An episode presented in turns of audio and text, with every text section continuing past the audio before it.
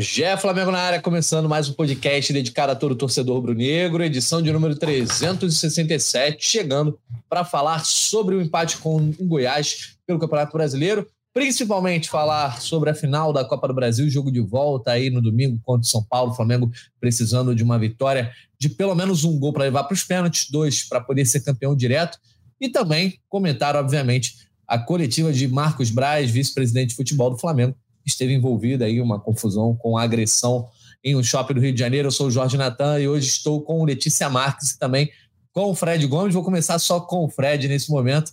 Está lá direto da redação do GE. Aí tá até caindo o fone, rapaz. Tá emocionado aí, Fred Gomes? Tava ajeitando que eu precisava ouvir um áudio Opa. importante aqui, Natan. Boa tarde. É, mas Boa tarde, tempo. irmão. Tá na apuração aí, tá na correria, mas enfim. Não, daqui a pouco eu escuto. Inclusive dá, dentro e fora de campo. Dá pra, dá pra aguardar tranquilamente. Realmente, um dia, uma, uma terça para uma quarta-feira, de uma quarta para uma quinta, agitadíssimas. Assim, realmente, o Flamengo vivendo dias ímpares na sua história. Já teve muita confusão em outros momentos, já teve muita, muita crise, já teve luta contra o rebaixamento pontualmente, mas desse jeito, o Flamengo, num ano com tanta expectativa por disputar sete títulos e, na verdade, ter no máximo a chance de ganhar um, que está muito difícil, ninguém esperava. E esse caso do Braz aí realmente fez o futebol do Flamengo a chance de ser de ser campeão aí na Copa do Brasil ficar em nem segundo, em terceiro, quarto, quinto plano. É isso, Fredão. Infelizmente aí o futebol ficando aí, como você já falou, bem abaixo do, dos holofotes. Mas vamos dar as boas-vindas à galera aqui. Estamos ao vivo no YouTube, também no TikTok, na Twitch, é, enfim, nas redes sociais, também no GE, obviamente é, para essa, essa resenha, essa live. Quem quiser vai mandando os comentários aí, perguntas, etc. Daqui a pouco a Letícia chega para participar. Só um recadinho: o Arthur Mullenberg não está com a gente hoje, mais uma vez, aí, por conta de um problema de saúde, mas te deseja aqui melhoras para o Artuzão e tomara que aí ele esteja conosco em breve. Fred Gomes, vamos começar com o que houve de mais quente aí, né? Daqui a pouco a Letícia está aqui com a gente, ela estava presente no Ninho do Urubu é, justamente para falar sobre, sobre para acompanhar essa coletiva do Marcos Braz, mas o vice-presidente de futebol do Flamengo, que convocou a coletiva, acabou falando, dando detalhes que a gente não conhecia, mas também deixou de dar detalhes importantes. Por exemplo, quando ele foi é, confrontado, perguntado sobre o que aconteceu exatamente, qual foi a agressão, se ele havia agredido, ele disse que não se lembrava depois de determinado momento. Enfim, é, traz um pouco para a gente as informações do que o Marcos Braz falou no ninho do urubu. Verdade, Natan. É, ele falou que o que ensejou a reação dele foi o, o fato de o, o rapaz ter supostamente falado é, F-se a sua filha, porque ele dizia assim que três torcedores, isso até foi filmado, foi divulgado. É, na verdade, ou dois, assim, mas era um grupo pequeno falando que eram integrantes da torcida jovem do Flamengo e que estavam cobrando melhores resultados, que não dava para isso acontecer e tudo mais. E o Marcos Braz sustenta isso aí no vídeo, dá para ver mesmo que ele não falou nada, que ele não retrucou, porque ele estava numa loja comprando presente para a filha e por isso ele por isso ele não respondia, porque, pô, tava tranquilo, ouvia os xingamentos de sempre, que sempre ouviu, e não respondeu. A partir do momento que a filha chega depois, porque ele diz que a filha. É, ele, ele relata, inclusive, ele revela que a filha não mora com ele, né? Mora com a, com a ex-mulher dele, com a mãe da, da filha dele, e que aí, a partir do momento que as ameaças são feitas diante da filha dele, aí sim, ele fala: Olha só, você tá me ameaçando, para, para, você tá, olha minha filha, olha minha filha. E aí que chegou esse momento que o rapaz supostamente teria falado FC a minha filha. E aí o Marcos Braz foi para cima, juntamente com aquele outro amigo dele lá que estava presente. Ele até falou que grandes canais, é, de forma irresponsável, trataram como é, segurança o amigo dele. A gente até aqui chegou a colocar primeiramente aqui no GS, sim, todo mundo colocou. É, que pareciam seguranças dele, mas a gente corrigiu rapidamente assim que no, nos informaram que não era. E outros canais também usaram como segurança, mas a correção foi feita toda. Então ele e o amigo agrediram esse torcedor aí, o Leandro Campos Teixeira. Boa, Fredão. Então vou aproveitar, a Letícia chegou do seu lado, vou dar as boas-vindas para a Letícia. Ainda está aí na apuração, né? Castigando o teclado. Letícia, é... tá ouvindo? Tá, né? Tô, tô, pode falar. Não, eu ia perguntar para você aí os detalhes aí, o Fred já deu né, o início aí, as informações sobre o que o Marcos Braz falou, como foi o clima lá da coletiva, é, e o que que você, o que que deu para pescar de nova informação, eu tinha comentado com o Fred, acabou que o Braz, sobre o detalhe da agressão, o que que, como saiu a agressão, se ele agrediu ou não, inclusive ele não confirmou, ele disse que esqueceu, então parece que ele falou muito sobre, né, ele se colocou como vítima ali, disse com todas as letras que ele é vítima, mas também evitou dar alguns detalhes que, de repente, é, na investigação ali podem não ser tão favoráveis a ele. Mas, enfim, traz os detalhes para a gente aí, Letícia. É, boa tarde, Natan, galera que está acompanhando aí. Desculpa rapidinho, tive que apurar uma parada. É, inclusive, acho que dá para a gente começar já com uma notícia boa? Será que a gente espera subir aqui? Eu Olha, posso subir que eu tô com o computador. Porque vai que alguém tá acompanhando vai e sobe na tá nossa frente. acompanhando sobe na nossa frente. Mas vamos lá. É, é uma. A coletiva foi um pouco. Eu diria tensa, assim, um clima meio tenso. Até falei um pouquinho na live para quem acompanhou. É, o clima era tenso, todo mundo muito apreensivo para o pronunciamento que durou cerca de 17 minutos na contagem do Fredão, que a gente subiu na nota, ele cronometrou lá. E a partir disso, você tem o Marcos senta, ele começa a falar por 17 minutos, e depois ele abre é, para coletiva. É, para coletiva, né? Então começam as perguntas. Lembrando que era proibido. Proibido não, proibido é muito forte, mas assim, é, não podia abordar nenhum assunto relacionado ao futebol. É, são Paulo, contratação, jogo de domingo, nada. Então, isso é até uma justificativa, porque o torcedor às vezes queria ouvir alguma coisa de São Paulo, alguma situação, mas não era possível que, que fosse abordado esse tema. Era única e exclusivamente sobre a agressão que, que aconteceu no Barra Shopping, do Marcos Braz com o torcedor do Flamengo, Leandro. E foi isso, assim. Eu acho que dá pra gente começar falando por isso, né? Sei que o Fredão já entrou em alguns detalhes. É, o Marcos se diz vítima, disse que foi ameaçado de morte, assim como a sua filha, e que por isso ele perdeu a cabeça. Só para pontuar também que o Eric teve acesso ao documento, então não sei se a galera conseguiu acompanhar a seleção, mas a principal frase que o Marcos cita na. na segura aí, Prospir. É, pra, na coletiva ele não cita no depoimento, né? Ele cita outras frases, outras é, declarações que o Marcos alega ter ouvido, mas essa frase a, que diz respeito da filha, ele não, ele não cita no, do, no, no depoimento que fez logo depois do ocorrido, né? Então, assim, eu acho que ele teve uma postura que a todo momento ele fala que as, que as imagens do, do Barra Shopping vão comprovar o depoimento dele, né? A versão dele. Eu acho que agora o que falta é isso, é a imagem para você ver a versão de fato do que aconteceu, né? Porque ele fala uma coisa, amanhã vai ter uma coletiva do torcedor que vai dar a, a versão, e eu acho que a imagem vai ser meio que um tira-teima dessa, dessa situação, Natan. Mas assim, para quem queria saber o clima, o clima era de muita apreensão, de muita tensão. É, tava envol... É, o presidente não estava por lá, o CEO também não estava por lá, né? Que é o Reinaldo Belotti.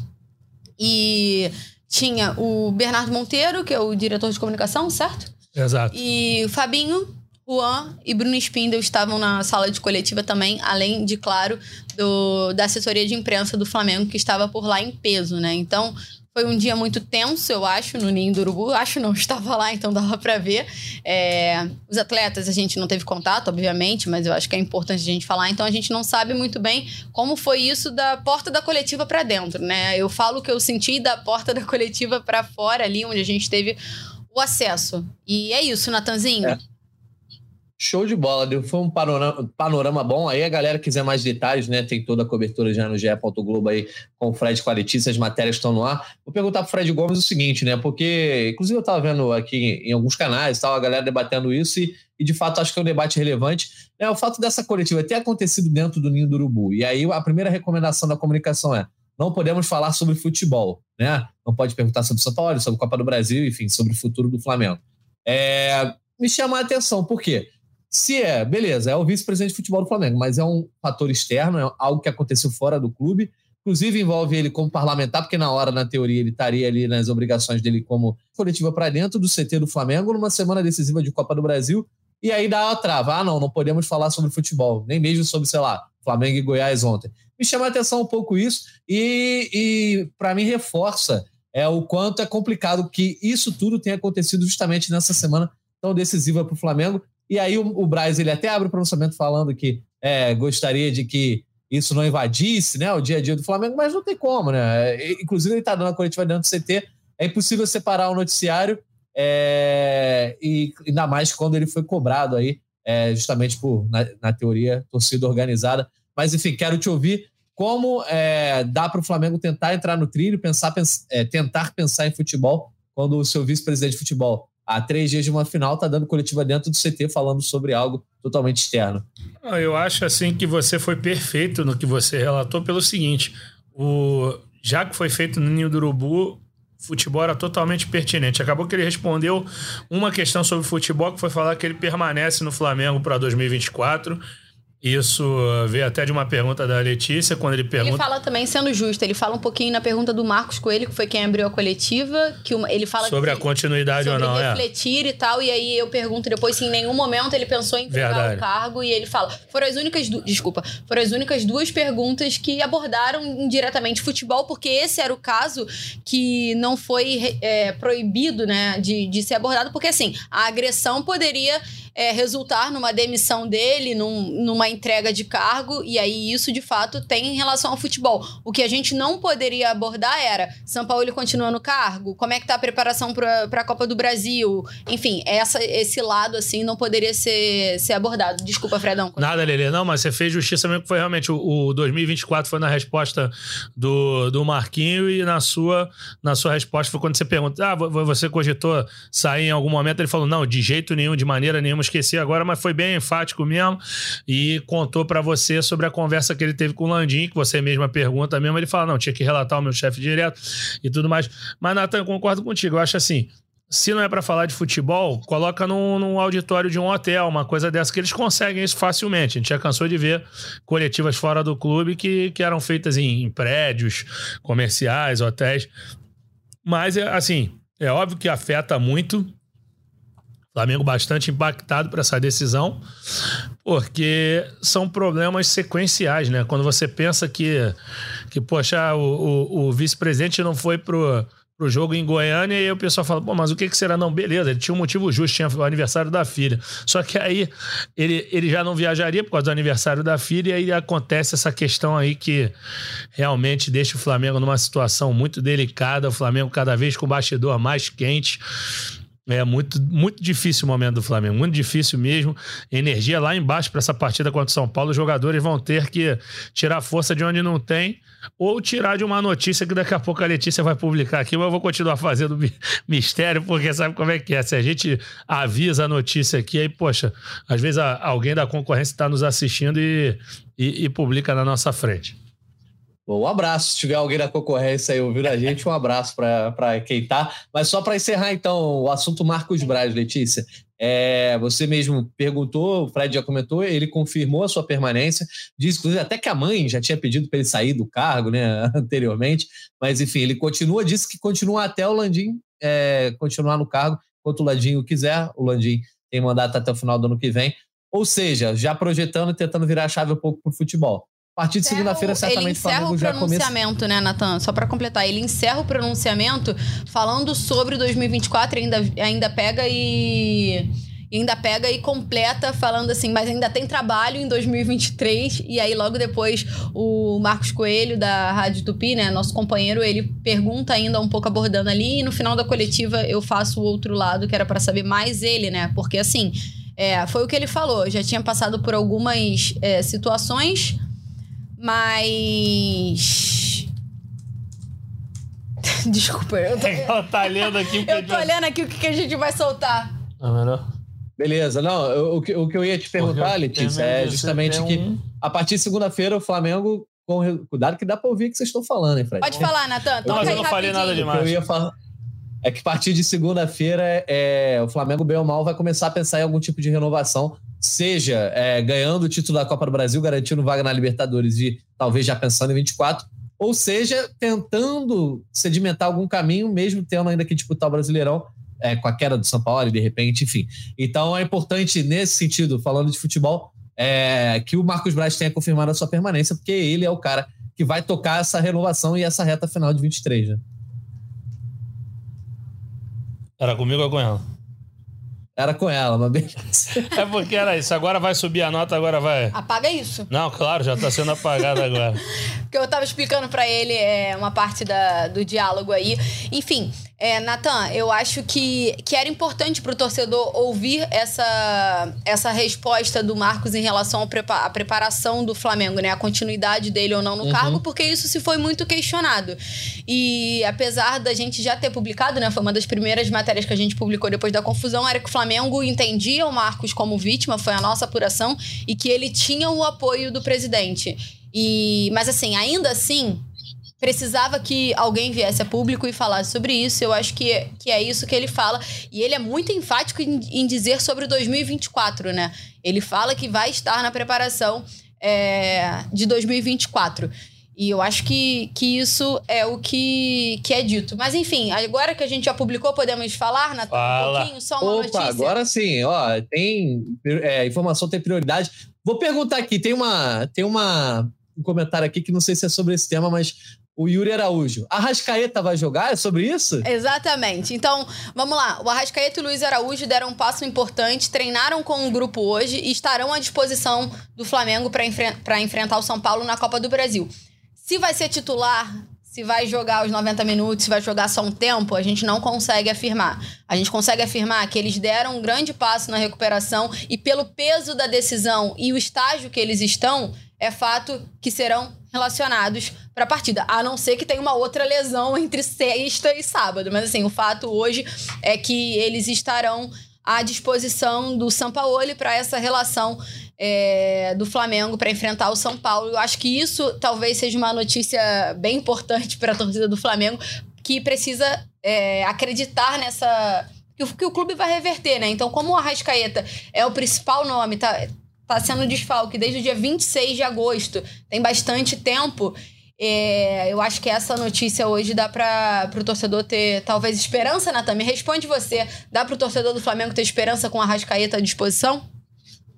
É o que eu falei no último podcast. A esperança é a última que morre. Não sei se está mais para ilusão, para ilusão ou esperança, mas de fato, Fredão, é uma grande notícia. Talvez seja a notícia. A única notícia positiva que você, a Letícia e o Noel aí publicaram, não sei lá, na última uma semana e meia, né? Ó, não me bota para falar espanhol não, que dá problema, tá? Mas aqui, falando sobre o Arrascaeta, cara, o Arrascaeta, ele realmente, porra, é um cara que que, cara, é, é, é, a figura capaz de mudar isso. Por isso que eu fiz aquele suspensezinho, entre aspas, mas eu acho que a torcida já tinha matado, é como o nosso amigo matou aí.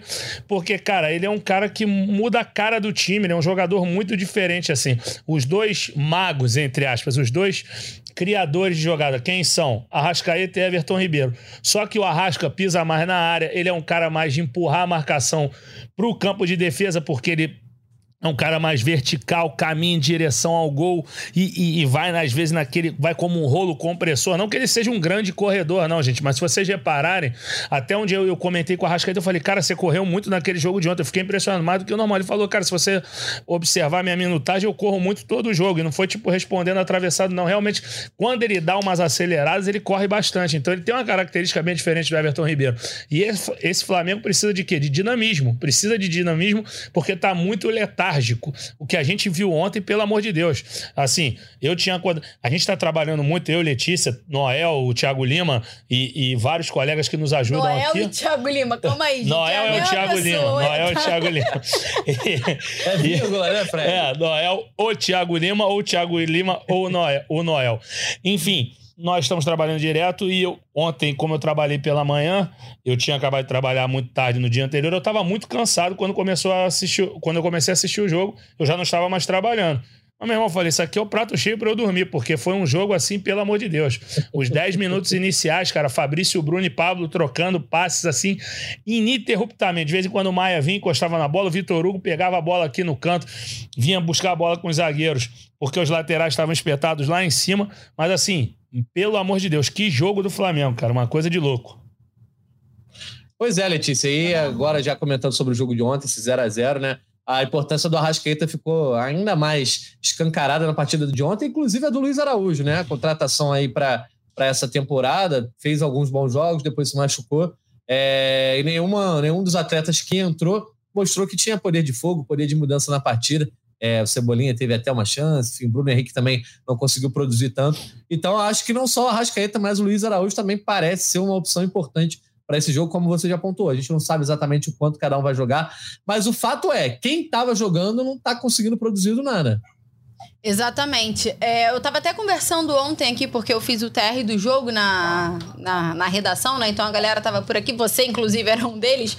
E um, do, um, dos papos foi justamente isso, assim, porque o Luiz Araújo vinha sendo o, o cara que saía do banco fazendo um pouco a diferença. Você já via ele movimentando um pouco o jogo, tendo um pouco essa essa talvez chance com o Sampaoli e vendo a torcida abraçar né? Porque a torcida começou a abraçar o Luiz Araújo até pedindo por uma titularidade. Quando ele foi titular, teve esse, esse espaço, ele acabou se, se, machucando, né? Assim, teve a mesma lesão que o Arrascaeta, os dois se machucaram na partida contra o Internacional e acaba, acabou prejudicando o Flamengo, porque assim, é, o Arrascaeta é o titular.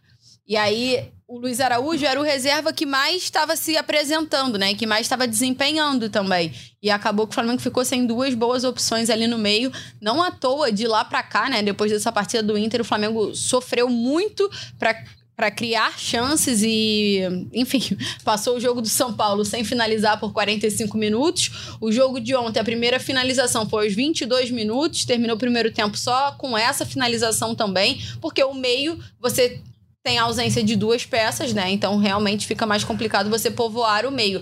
Muito se fala sobre isso nas escalações do Sampaoli, mas ele também não tem duas peças e duas boas peças, né? São o Arrascaeta, pelo amor de Deus, a gente não usa falar muita coisa, mas o Luiz Araújo era um cara que estava se apresentando é, de forma muito muito boa, assim, positiva para o elenco. Então, de fato, eu acho que o retorno deles, principalmente o retorno do Arrascaeta, independente se o Arrascaeta vai ser titular ou não no domingo, já é um diferencial para o Flamengo. É um cara que a gente, que eu acho que dispensa comentários, Natan, sobre as atuações. E é um cara que eu, Letícia, brinco que é genial. Assim, sou muito fã do Everton Ribeiro. Eu já cansei de falar aqui. É... Mas assim, o Arrascaeta para mim tá um, um, nível acima, porque para mim o Arrascaeta é daquele, daqueles ali que você fala assim, pô, é gênio. Porque em um lance ele salva a partida, sabe? Tipo assim, ele acha um passe ali que tu tu já não tem esperança de que o que vai acontecer, vai funcionar, e ele consegue resolver. Então, é um cara que, que é necessário o time ter, principalmente em uma final, e principalmente uma final que precisa reverter o resultado.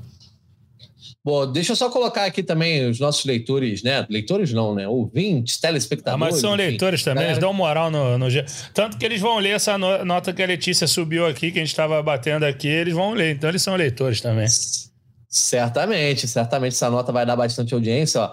Temos o Juliano Vieira, o Eduardo Belém, uh, o Heriberto Aparecido, também está com a gente aqui, ó, o Walter Mexenes, a galera tava batendo um papo aqui no chat enquanto a gente não chegava, né? O Humberto Moraes, Felipe Pombo, né? Que a gente teve que atrasar um pouquinho justamente para a Letícia conseguir voltar, né? A tempo lá do Ninho do Urubu. E o Fred Gomes também já estava na live, enfim, conseguir pelo menos comer um alimento. Fred Gomes está e a Letícia estão aí na correria junto com o Thiago Lima a semana toda. Mas tem alguns comentários que eu queria destacar. É, o Marcos Vibe, o jogo para esquecer, pena de quem pagou esse ingresso. Harry Leite, o Arrasca pensa muito rápido no jogo. Com dois, três toques, ele acha espaço dentro do campo.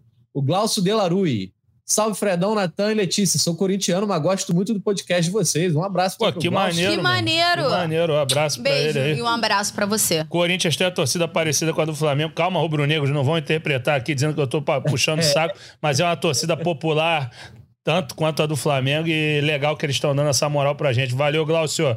Abração. Valeu, Glaucio. Um abraço para você. O Thiago Delgado, ó, o negócio tá tão feio que a galera do Pod está totalmente desanimada para apresentar o programa. Nunca. A gente estava no problema de logística aqui, mas estamos sempre chegando. A gente Não, tô... é, prometeu e. Ah, pode falar, Natanzinho. Ah, estamos de volta. Mas diga aí, Fred. Não, mas se repararem também, já viram a quantidade de vezes que eu saí da mesa para tossir. Eu não sei onde é que veio esse resfriado aqui. Tô falando pelo nariz um pouco, mas não tô desanimado, não, galera. Tá só talvez um resfriado tá me pegando aqui. Aliás, um abraço pro Felipe Pombo, que não é primo do nosso Bernardo Pom, mas é parceiro, e para o Juliano Vieira também, estão sempre falando comigo aqui. Os caras são gente boa demais. E é isso, vamos embora. Bom, eu agora vou aproveitar um comentário aqui do Claver para fazer uma pergunta que foi um dos destaques do jogo de ontem, né? A estreia aí do Rossi, enfim, utilizado pelo Jorge Sampaoli. É, teve uma saída ali do gol que deu uma assustada no jogo. Mas tomou uma porrada ali. Também. Tomou uma porrada, Exatamente. Naquela. Tomou uma porrada ali, foi a falta, mas agradou em outras saídas, inclusive também não foi tão testado. Mas a pergunta do Claver é: Fred e Letícia, São Paulo vai de Rossi no domingo? Alguma possibilidade de mudança no gol para a final do próximo domingo? Cara, eu vou eu vou fazer uma coisa aqui, mas não é uma crítica, pelo amor de Deus, aos meus colegas, mas essa pergunta faltou na coletiva, né, gente? Tinha um monte de gente lá, com todo respeito aos meus colegas, mas assim, essa tinha que ter entrado, essa pergunta. Porque assim, se escalar. São Paulo, né? É, porque se escalar o São Paulo, se escalar o time de São Paulo já é um problema gigantesco. Você tem essa oportunidade, você não pode perder de vista essa chance. Mas assim, o Flamengo joga aquela bola absorvendo ah, tá meus colegas. Da coletiva de ontem. De ontem, não do Marcos Braz. na de hoje, eu tô tipo, cara, é, por isso assim? que eu assim? perguntei. É, a coletiva não, a coletiva do São Paulo. Não, e assim, os caras podiam, é, eu digo assim, um, jogo daquele nível, às vezes o repórter fica mais centrado na péssima atuação do Flamengo. Mas era uma, uma perguntinha que cabia ali, porque me suou como teste. Ninguém poupa goleiro por conta de ritmo de jogo. E o Matheus Cunha assim, por mais que seja o titular absoluto, se você pensar, o Fabrício Bruno é titular absoluto, não foi poupado. O, o Ayrton Lucas agora é titular absoluto, não foi poupado. O Gerson é titular absoluto, não foi poupado. O, o Bruno Henrique é titular absoluto e não foi poupado. Então, eu acho que pode ser. A gente vai ter que apurar agora, mas assim, com certeza não está definido hoje. Pode ter certeza que mesmo o goleiro definido não está hoje. E a gente vai apurar isso aí ao longo da semana para trazer essa notícia redondinha para o nosso torcedor. É, Letícia, e a galera já começa a sonhar, né? Ah, do Flamengo ganhar o jogo por 1x0, vai para os pênaltis, é, o Rossi pega pênalti. É o goleiro, bem ou mal, o Matheus Cunha foi protagonista no jogo de ida, porque falhou é, no gol que o Flamengo sofre. E agora, com essa estreia do Rossi, justamente há três dias da final, não tem como né, não imaginar essa possibilidade de ele estar tá em campo é, embora é, eu acho que o São Paulo não vai ter gabarito nisso aí. Vai ser criticado se ele botar o Rossi em campo e o Rossi não for bem, assim como ele vai ser criticado se ele botar o Matheus Cunha e o Rossi continuar no banco e o Matheus também não foi bem. É uma decisão arriscada, né? Agora, eu tenho, antes de, de te responder, Natan, eu tenho uma pergunta para você e para o Fredão. Você colocaria o Rossi ou o Matheus Cunha? Eu acho que talvez, Lele, por fator novo, nada contra o Matheus Cunha, porque eu já cansei de defender aqui, acho que é um ótimo goleiro, mas que tem sido um pouquinho inseguro, eu botaria o Rossi para ser um fator novo, para botar respeito e essa questão dos pênaltis também. Eu acho que não precisa ser igual. O Natan, você que é do Fute Inter, talvez lembre melhor. Não dá para, não precisa ser igual o Vangal naquela Copa que ele tira o, o titular e bota um reserva para pegar pênalti. É, o Stecklenburg. Stecklenburg. O Stecklenburg era o titular e ele botou um outro lá de cabelinho liso, né? Ele entrou cru, é. Ah, o cru, isso aí, Team Cru, Team Cru, bom nome. Isso. E aí o, eu, eu não faria isso, então já começaria com o Rossi sim. Gostei muito da saída dele com o pé, então respondendo, Lelê. Agora, posso devolver a pergunta para você? Você colocaria? Cara, então, eu senti um pouquinho no início o Rossi claramente fora de jogo, né? Tem até uma saída de bola dele, saída de bola não, uma saída dele num lance que assim é caótica e é claramente de um goleiro que não joga. Sem ritmo. E eu não sei se afinal é um bom momento para você dar uma continuidade. Talvez se o São Paulo tivesse feito isso no Atlético Paranaense antes e que era o jogo ideal, né? Era o jogo ideal ali. E aí poderia, quem sabe, já botar no Maracanã atrás um conforto maior, porque assim, para ele jogar essa final no Morumbi, já com 1 a 0 atrás no placar, enfim, ele falta ritmo pro Rossi, assim. Eu acho que ontem ficou muito claro, é, é que o Goiás argumento. é que o Goiás não não assustou o Flamengo, mas assim, falta ritmo pro Rossi. Eu não sei se uma final seria seria bom assim essa essa mudança. Mas, porém, todavia, entretanto, eu acho que esse fator novo talvez seja um gostinho a mais ali pro Rossi, que vai querer agarrar pra caramba e evitar, enfim. É... E também pro, pro Flamengo, assim, enfim, é, é, algo diferente, vai mudar o que o São Paulo pensa também, pode ser um, uma carta na manga do São Paulo. Mas agora, Natan, falta você. E aí, Matheus Cunha Rossi? É, achei que eu ia poder ficar no muro nessa aí, ó. Eu vou responder, mas já vou pedir para de repente galera que está com a gente aqui, a Raquel Guarino, Maurício Mota, né? Se eles podem botar na enquete aí, né? Quem a galera escalaria no gol, Matheus Cunha ou Rossi para final de domingo? Cara, como eu disse, é uma escolha arriscada, né? A decisão traiçoeira aí. Botar o Rossi, correr o risco de ele não ter ritmo e, e mal, ou deixar o Matheus Cunha que já falhou no primeiro jogo.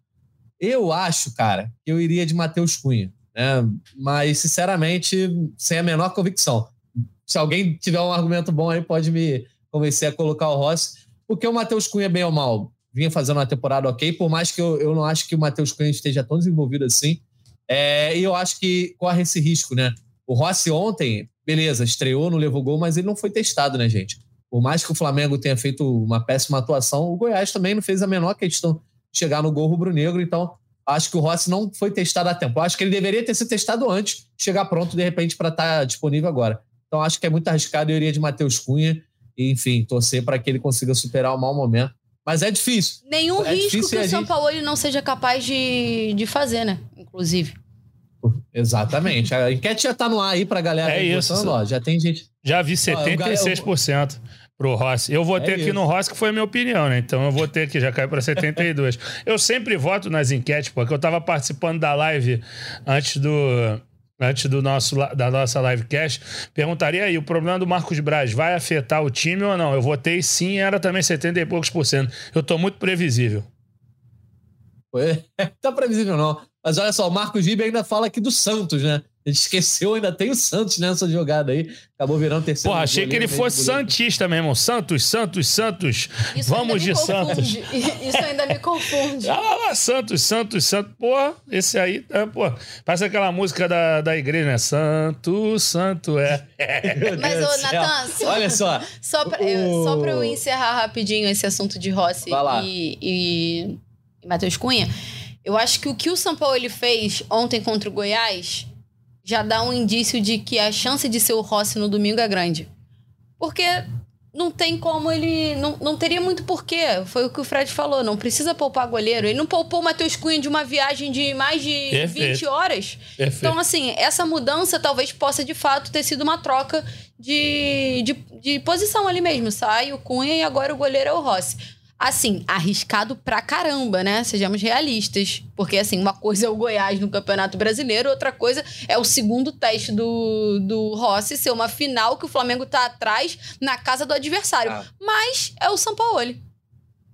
É, o fato é que vai ser uma escolha que ele vai ser besta ou bestial, né? Porque ele pode botar o Rossi e ele salvar o jogo, pode falhar também e aí vai ter assinatura do São Paulo. Mesmo jeito que ele pode bancar o Matheus Cunha e falar: ah, vou deixar o Matheus Cunha o Matheus Cunha tem um papel protagonista aí na partida, porque é fato que o Flamengo vai ser agredido ali, né? O Flamengo vai, vai ter que ir para o jogo e vai abrir espaço para o São Paulo. Só ouvir a opinião da galera aqui no chat, ó. É... O Alec Dias, eu acho que o Rossi está sem ritmo, mas também vi ele falando, orientou os jogadores. Me lembrou o Diego Alves nesse ponto. É algo que o Matheus Cunha, obviamente, até pela idade não tem tanto. Carlos Eduardo Silva, Rossi seria bom na final da Copa do Brasil. Uh, Hyper Wolf, preparador de goleiros não tem moral para indicar o Sapaoli a titularidade do Rossi? De fato, deveria pesar essa palavra. Harry Leite, acredito que não falte ritmo, e sim oportunidade. Rossi titular, apesar do Matheus Cunha. Pô, o Rossi tá um... sem jogar desde. Quanto tempo ele ficou lá no... na Arábia? É, seis meses. Seis meses. Ele jogou oito jogos, se não me engano. Né? É? Ficou muito tempo sem é, jogar. Foi... Vocês não puxaram uma pergunta pra... aqui, Natanzinho, mas eu vou responder uma ali que eu vi meu nome grandão do Emerson Silva. Emerson Silva com a gata dele lá, a gata restabelecida. É, se eu pouparia o Arrascaeta para garantir um G4 no Brasileirão ou colocava no, sábado, no sacrifício domingo. Sem dúvida no, no domingo. Ó, oh, a gata aqui, pior que a gata tá aqui mesmo. Eu, eu falei achando. Que lembra que ele falou que recuperou a gata, lembra? Porra, mas ele tá com a foto da gata, cara. Que maneiro. O entregador de água roubou a gata. Cara, que entregador safado, hein? Mas enfim, cara, o, o Emerson, claro que eu, que eu colocaria o Arrasca na final, pô. O, o brasileiro depois, cara, sinceramente, eu acho assim. Pô, mas pra que garantir o G4 no brasileiro se ganhar a Copa do é. Brasil? Tem isso, mas não, mas é que ele pensa, ele pensa, eu acho que o Emerson tá com a cabeça de que o Flamengo provavelmente vai perder a Copa do Brasil e que vai mas ter Mas aí com a chance do Arrascaeta na Copa do Brasil, é. já já tem uma chance maior de eu ganhar. E aí, se você ganha, já tá na, é isso, na Libertadores. Aí... E aí não precisa do G4 no não brasileiro. Não precisa do G4. Não precisa, né? é, olha só. Pela grana precisa. Né? Diga. Quero aproveitar então uma pergunta aqui do Jefferson Almeida, a gente está falando no chat. Boa tarde, galera. Pela situação do time, acham que vale lançar o Arrascaeta desde o começo no domingo? Vocês iriam de Arrascaeta no começo ou deixariam Sim. com uma arma para mudar o jogo? Sim. Não, tem que mudar o jogo no, no início. No início, o jogo tá 1x0 pros caras. É.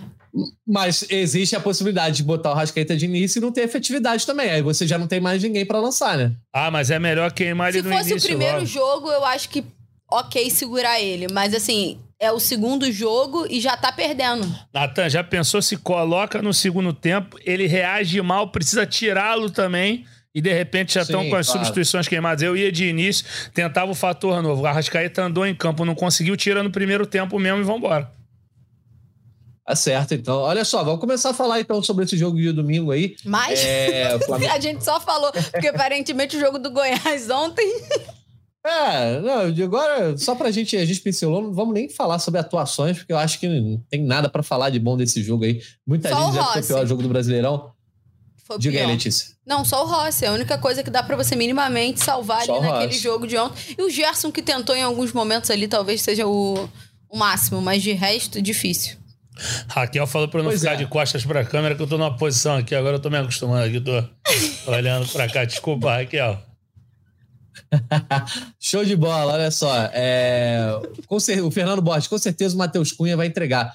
Com o Rossi você ainda tem dúvida. Nesse caso, melhor a dúvida do que a certeza.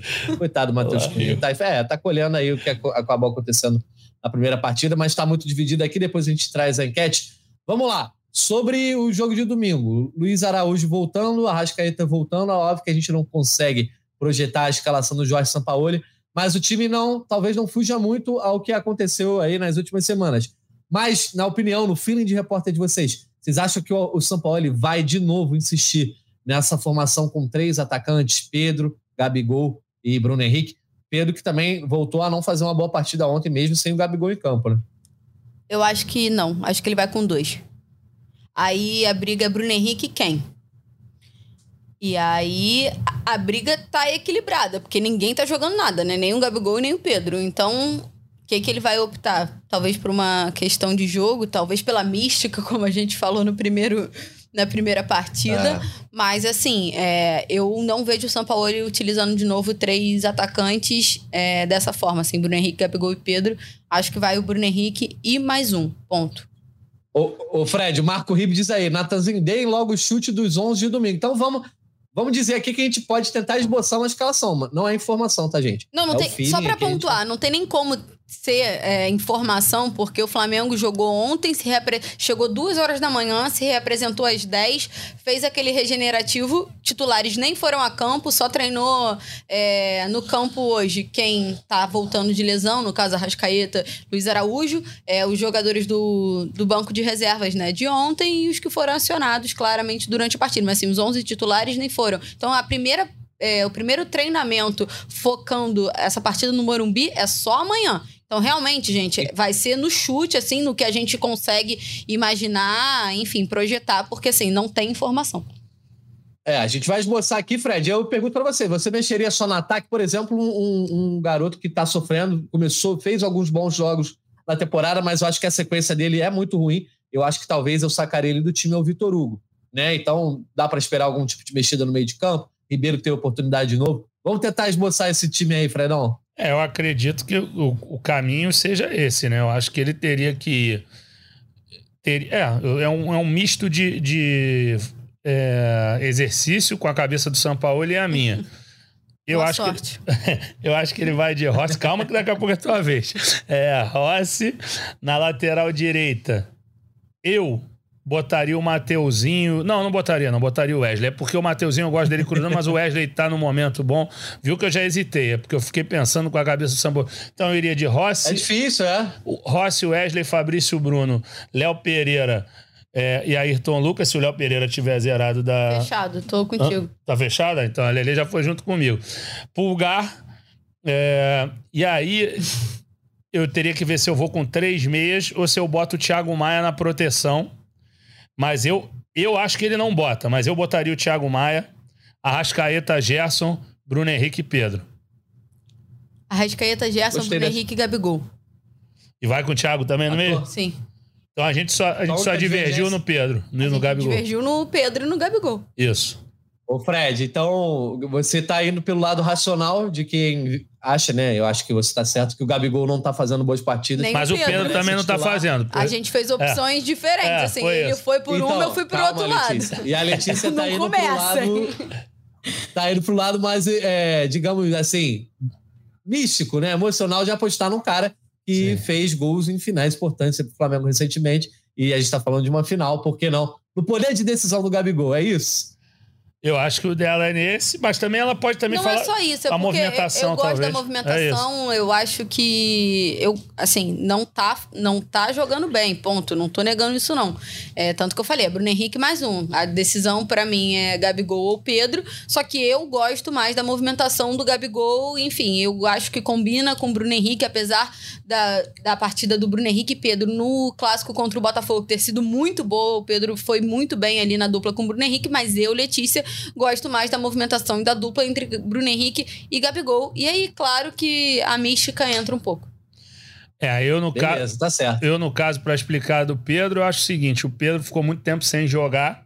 Eu gosto da característica dele também de jogo, de é, descascar abacaxi, coisa que ele não tem feito ultimamente, que ele pega aquela bola lá em cima. Ontem, Ontem ele, ele fez uma bonita. 35 do segundo tempo. Isso, isso. Então, mas eu acho que eu acho que ele merece essa sequência agora. Mas eu, eu acho que assim, tanto para um lado quanto para o outro, é, se começar Gabigol ou se começar Pedro, se um tiver mal demais, tem que sacar, não tem essa. Ah, beleza, é o, o, Gabigol é um excelente batedor de pênalti. Mas assim, se tiver muito mal, se tiver quebrando, tem que sair. Se o Pedro tiver muito mal, também tem que sair, porque o Gabigol pode entrar com movimentação no segundo tempo. Agora chegou-se a um momento que não dá para você falar ah, um tá muito acima do outro. Nesse momento agora da temporada. Já houve Eles momentos. igualmente Exatamente. Já houve momentos que um teve mais acima, outro abaixo. Então, acho que por isso que a gente ficou com uma dúvida só. O resto. E eu acho que tem uma coisa também, assim. A gente considerou aqui o Arrascaeta como titular. E uhum. o Arrascaeta como titular, é, não sei a condição, gente. De fato, assim, não sei, até porque eu acho que nem é, dentro do, do Flamengo, enfim, tem-se essa resposta do quanto tempo o Arrascaeta ou o Luiz Araújo podem jogar. Ponto. Mas assim, voltando de lesão, parado desde o dia 26, imagino que é muito difícil que ele possa jogar os 90 minutos. A não ser que a condição de jogo seja absurda e ele esteja ali mais ou menos ok no sacrifício, enfim. Então, assim, a gente cogitou o Arrascaeta titular. Cogitando que ele tá quase um mês parado, muito provavelmente, pensando como eu estou pensando, não vai jogar os 90 minutos. Não jogando os 90 minutos, quem ficou no banco, ou o Gabigol ou o Pedro, entra. Pode ser uma opção também. Pode ser, pode ser. E aí ser. joga ali uma parte, o segundo tempo, enfim, ou, ou o segundo tempo inteiro, ou uma parte do segundo tempo, com o Bruno Henrique, Gabigol e Pedro. Eu acho que vão tentar sugar tudo do Arrascaeta no bom sentido, tá, gente? Senão vão falar, pô, o Fred tá o Não, departamento Mas vai... às vezes, gente, o futebol é, sei lá, é esquisito, a palavra é essa. Vai que o Flamengo mete uns 2 a 0 é, aí. e dá no, pra tirar. E, tu é, pode tirar o cara dá pra ali. saber. O André Andrade diz aqui: entra com o Pedro e o Gabigol no segundo tempo. Até porque precisar de pênalti, o Gabigol é melhor. Meu eu, pai eu tá nessa daí, só pra pontuar. Xandão acha isso. Então, eu tendo a concordar com o André, porque eu acho que o Gabigol. A gente tava falando tanto de fato novo, né? Ah, o Arrascaeta pode ser um fato novo, vocês comentaram, o Rossi pode ser um fato novo.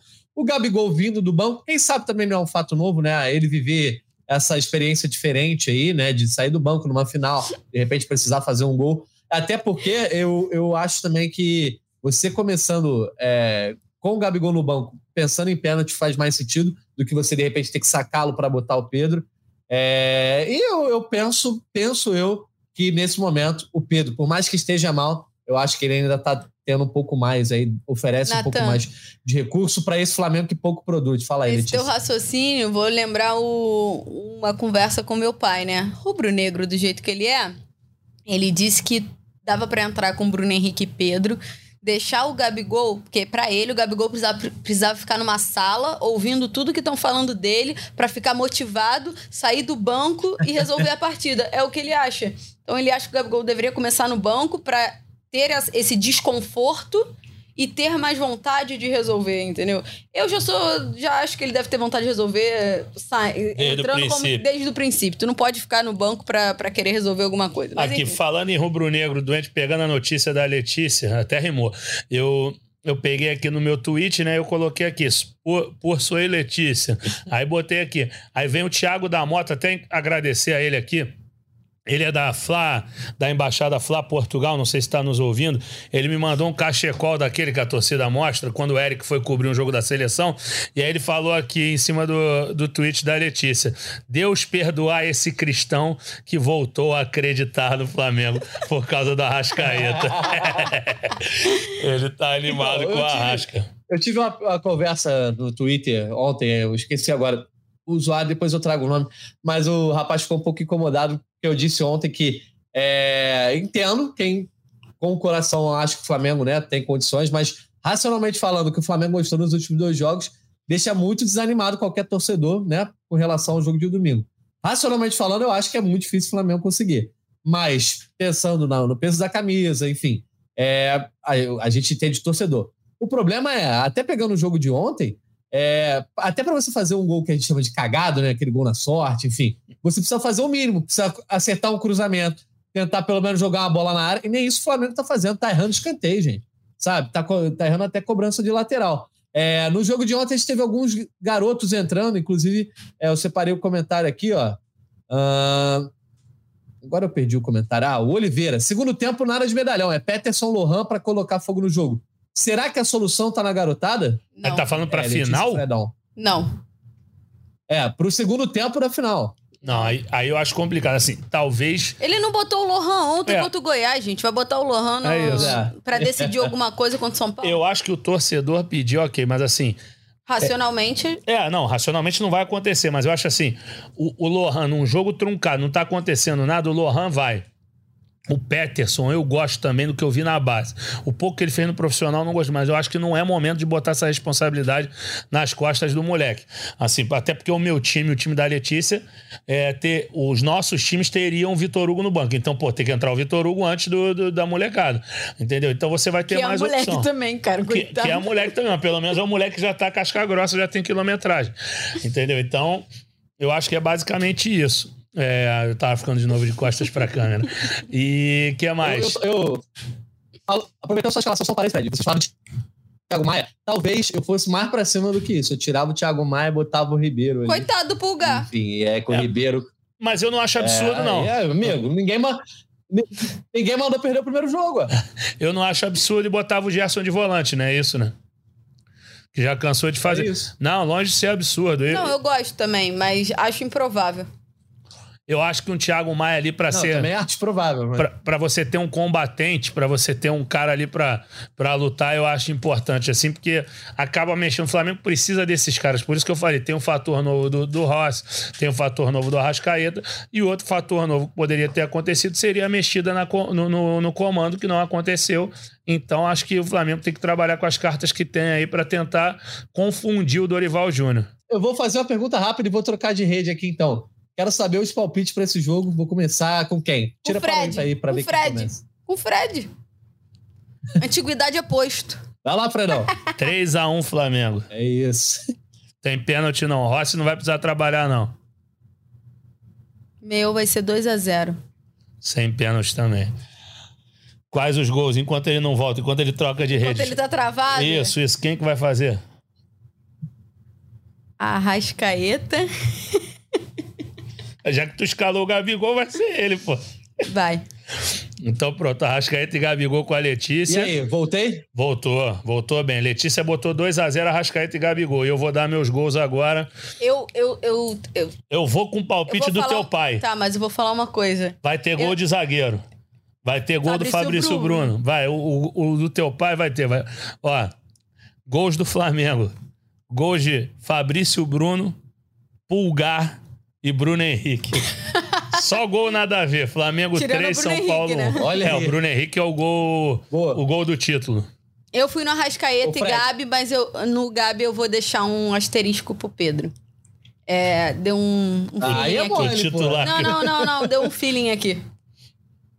Vambora. Entendi. Olha só, eu, como é final, eu vou me dar o luxo de copiar o palpite, porque eu já tinha pensado também nesse 3x1. Um placar que, que né, todo torcedor rubro-negro lembra. Difícil. Hã? Que é jogo Pô, difícil, mas tu pensou no 3x1. mas olha só, deixa eu vou dar, vou dar o cenário do jogo. Vou dar o cenário do jogo. 1x0 São Paulo, o Flamengo precisa fazer 3. Não, calma, aí também não chega tanto, né? É porque eu só tô botando 3x1, eu ia botar 2x1, mas o pênalti, o rubro-negro não tá merecendo pênalti, cara, passar esse sufoco de Tá novo, merecendo não. ganhar, então? Então, Direto? tá merecendo ganhar direto. Ele falou É, o rubro-negro, torcedor. Falou- rubro-negro. Ah, tá. não eu achei que era tipo, o Flamengo tá Garantia. merecendo ir pros pênaltis, não. Pode passar sem sofrer. É. Olha só, Pedro faz o gol logo no começo do jogo. Pá, gol. Aí na volta do segundo tempo, São Paulo empata em 1 a 1 É maneiro. Aí vai vir Gabi, Gabigol, vai sair do banco. Aí vai ser Pulgar, faz o 2x1, Gabigol faz o 3x1. Caraca, tu tá comigo junto até no pulgar aí. Isso aí vai dar certo. É, Pulgar eu tô junto, Pulgar eu tô junto. Aqui, deixa eu mandar De um abraço pro? Júnior. Queiroz, que ele falou que era a primeira vez que estava assistindo a gente. Fechei contigo gol de falta do Pulgar aos 22 minutos do segundo tempo. Aliás, 22 eu não gosto, 23. 22 não, 23. 23 gol de falta. Nem aos 22, vamos lá, nem aos então, ó. 17. Vamos lá. Abraços. Abraço pro Júnior Queiroz que tá assistindo a gente a primeira vez. Gente boa aí, cadê? Deixa eu ver aqui se alguém pediu mais aqui. Ó, Júnior Queiroz, me responde aqui no Instagram pra eu saber se você ouviu o nosso abraço. Pro Felipe Pombo eu já mandei, pro Juliano Vieira também.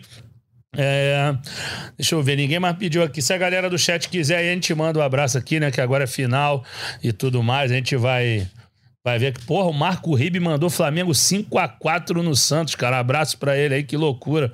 É, ó, o Mário Schneider, 3 a 0 gol de Davi, Luiz de falta, Gabigol de pênalti, Arrascaeta de fora da área. Caraca. É, cadê, cadê, cadê? Cadê a Raiscaeta, o La Fúria Shot mandou. Torcedor de microfone, não sei pra quem que ele falou aqui. É, ninguém tá pedindo abraço, não. Manda uns abraços aí, Lelê. Ah, o Cláver pediu, ó. Cláver, abraço pro Cláver. A, a Fabiola Santos mandou naquele. Naquela zoeira da internet, meteu nós ganha no Morumbi.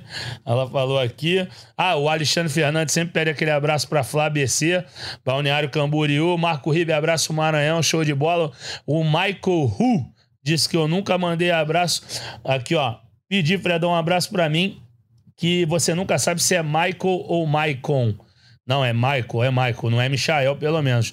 Abraço pro Thiago Delgado, Renato dos Santos e vambora. Lele, fala um pouquinho aí, já falei muito. É normal, né? Você, é, você é o os dono dos abraços. Vou, vou mandar um abraço de novo pro Matheus Oliveira, que tá sempre acompanhando a gente. Ele ouviu o podcast e eu mandei abraço pra ele na segunda-feira. É, então foi uma surpresa. Mandando de novo, porque é a nossa audiência certa, toda vez ele escuta e me manda mensagem. Vou mandar um beijo especial pra minha amiga Camila, que vai pra São Paulo assistir. Camilinha de Niterói vai pra São Paulo assistir. Uma galera que vai pra São Paulo. Então, já posso encerrar com, com a minha fala final ou tu vai dar abraço também? Calma aí. Não, é só É, vou dar os abraços aqui. O Júnior Queiroz, Vai, que pediu o abraço pela primeira vez, e só falou que era o, prime- é o primeiro podcast que ele acompanha com o, o filhote dele aqui, o mais novo flamenguista. Deu- Então, parabéns pra ele. Fala o nome dele aí, Júnior, pro. Pra eu te dar parabéns. Daqui a pouco. Só não pode ser Júnior ou Júnior de novo, né, meu irmão? Espero que tu tenha tido um- uma Júnior, criatividade, né, parceiro? Só mais um abraço, ó, um abraço pro meu amigo Lucas. Um beijo. Pronto. Boa, ó, pra fechar os abraços, então, os abraços que eu tinha anotado aqui mais cedo, ó, teve, tiveram alguns aqui, o Boredon, ó. Fredão, manda abraço pro Marcos do Plantão do Urubu e o, e o Felipe Pom pedindo, aproveita e manda abraço pro meu pai, Pedro Roberto, e o primo Carlos Vinícius, então um abraço pro Abraço Felipe, ele. Pedro e pro Carlos Vinícius. Olha só, o Heriberto Aparecido estava aqui com a gente, teve que sair, mandou, mandando um abraço para ele e para o Matheus de Pouso Alegre. Um abraço para o Tony Wilson e Janaína Simone na volta de Jaguaruana, no Ceará. A Iene Oliveira está com a gente também.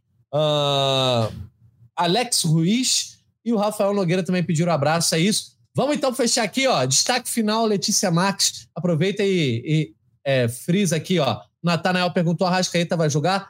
Vai. A Letícia e o Fred já trouxeram a notícia: a Rascaeta vai jogar. Destaque final, Letícia Marques, antes da final da Copa do Brasil. Então, destaque final vai ser justamente isso, a Rascaeta é, e o Luiz Araújo, né? Que é importante dizer pela fase que estava também, porque é mais um- uma opção para o Sampaoli.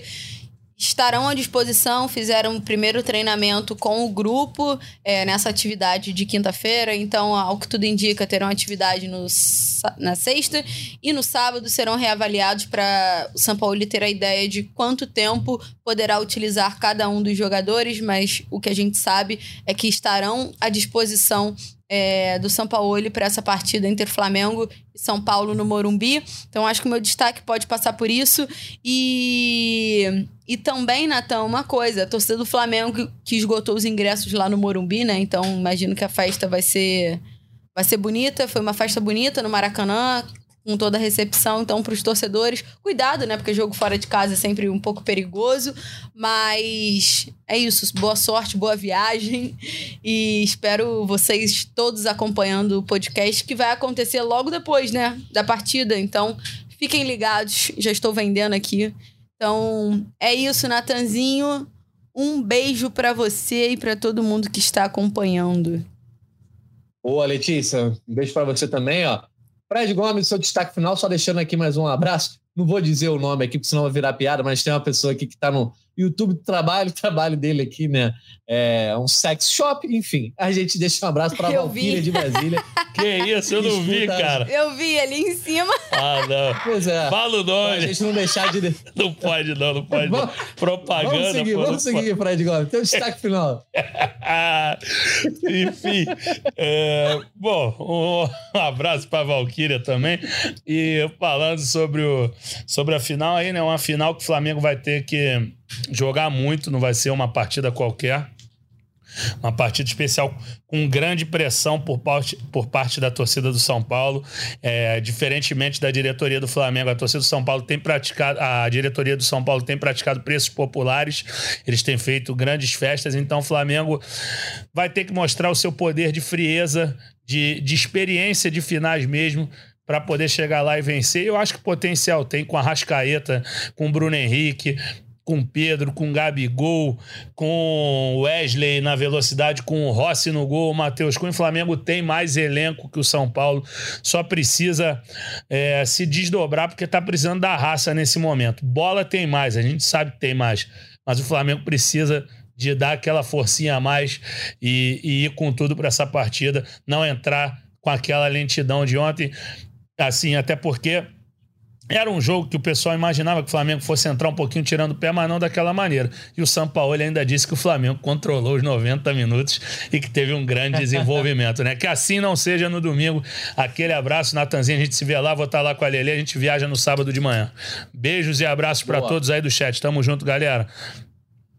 Valeu, Fredão. Um abraço para você, um abraço para o Caio Eduardo fechando o show de abraço e para o Arthur Mullenberg, né? Que, como a gente comentou, está com problema de saúde.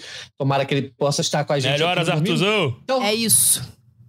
Valeu, Artuzão. Um abraço para o Fred também, para Letícia Marques, para Raquel Guarino, que estava com a gente junto com o Maurício Mota aqui no backstage, e a todo mundo que nos escutou. Voltamos no domingo depois do jogo, tá? A gente vai ter que esperar o resultado. Se o Flamengo vai ser campeão da Copa do Brasil, se vai conseguir virar aí diante de São Paulo, se vai acabar mesmo derrotado nessa decisão. A gente vai estar aqui para trazer toda a repercussão ainda no domingo. E convido vocês também a acompanhar, seja na live ou depois no áudio aí no podcast. Um, um abraço para todo mundo que nos acompanhou. E é isso. Domingo estamos de volta aí, depois da final da Copa do Brasil. Será que o Flamengo consegue o título? A gente vai conferir. Um abraço, galera. Até a próxima.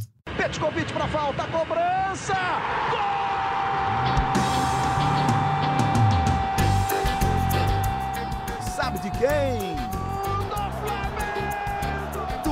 Rubro-negro, da nação é o GE Flamengo.